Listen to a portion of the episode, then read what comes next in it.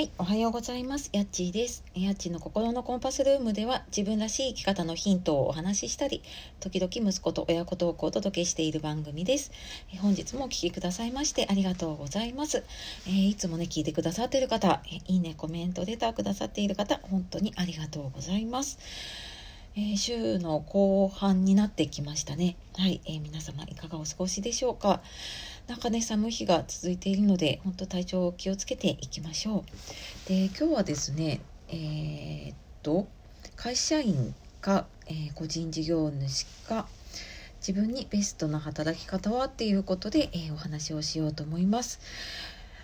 えー、今ね多分いろんな働き方をされている方が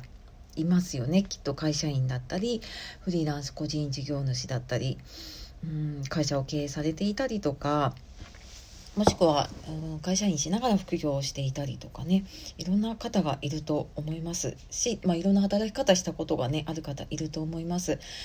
で私自身も、まあ、いろんな働き方をしてきてでちょっとこれからどうしていこうかなっていうのを考えた時になんとなくちょっとモヤモヤしたことがあったのでそれをちょっと分解して話してみようかなって思ったんですね。で私自身はずっと会社員が長くって20年20年までいかないか。18年ぐらいかな。あのフルタイムでずっと働いてきました。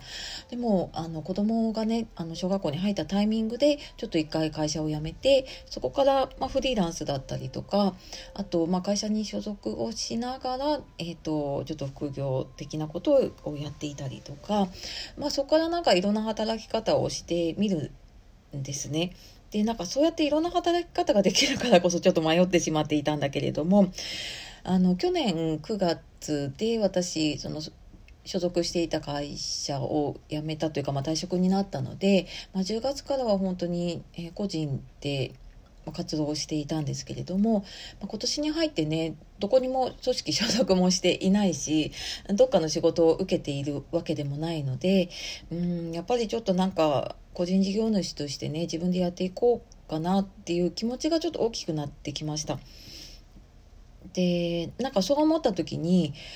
なんかね急にすごいな何て言うのかな責任というか 責任の重さっていうのかなとかあなんか全部自分でやらなきゃいけないんだなっていうなんか勝手にすごい重圧みたいなのを感じたんですよね。私なんか自分で仕事をねこう作っていかなきゃとか取っていかなきゃいけないのであなんか仕事がなくなっちゃって収入がなくなっちゃうんじゃないかとかねなんかそういうことがすごい浮かんできたんですよね。で確かになんか会社員って時間も拘束もされるしねあの人間関係とかもあるんだけれどもただ仕事以外の部分ってねあのいろんな手続きやってくれていたりとか、まあ、最終的にはやっぱりね会社が責任を取ってくれているっていうのがあったなってあの今になってすごくねあのそこのありがたさっていうのも感じています。でじゃあこれ実際にね自分が、え個人事業主としてやろうって思った時にやっぱり自分でやっていかなきゃなと思ったんだけれどもうーんなんか会社でこうやりたくないことをやるのと違って個人事業主で自分のやりたい仕事をやるために、まあ、やりたくないこともやらなきゃいけないんだなっていうのが自分の中で結論が出てで、まあ、もちろんなんかいろんなことを自分であの決めてでそれに向けて自分で全部調べてうんとまあ、時にはね人に頼りながらやっていかなきゃいけないなっていうところで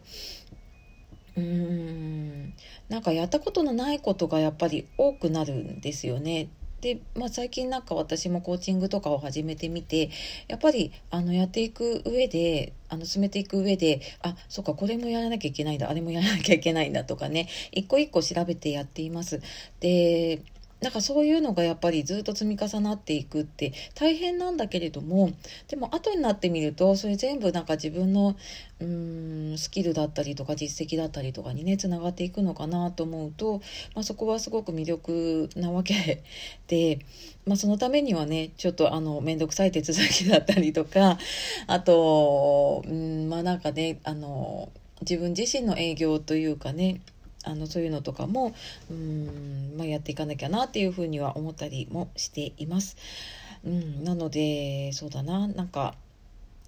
でなんか迷路に迷い込んじゃうと出口がないような気がしちゃってたんだけれども、うん、なんか自分の中であこれはやりたいんだなこれはやりたくないんだなとかじゃあこのやりたくないことができるようにするにはどうしたらいいかなっていうふうになんか一個ずつ考えていくとねあの迷路の出口って探せば見つかるんだなっていうのを、はい、あの今回自分でなんか考えながらね、はい、そんな発見をしていました。はいあのそうだななんかやっぱり分からないことってね怖かったりするんだけれどもうんただなんかなんだろうなできる時にやってみるっていうのもね一つかなと思うので、うん、あのきっとね迷ってる方いると思うんですけれどもなんか自分がやってみたいなって思うこと多分方法を見つけていけば、うん、やれないことってないんだと思うのでなんかそういうねチャレンジする方を私も応援できたらと思っています。はいという、まあ、ちょっと私のね取り留めのない話にはなってしまったんですが、えー、今日も最後まで聞いてくださいましてありがとうございました。では素敵な一日をお過ごしください。えー、今日もやっちがお届けしました。さよなら、またね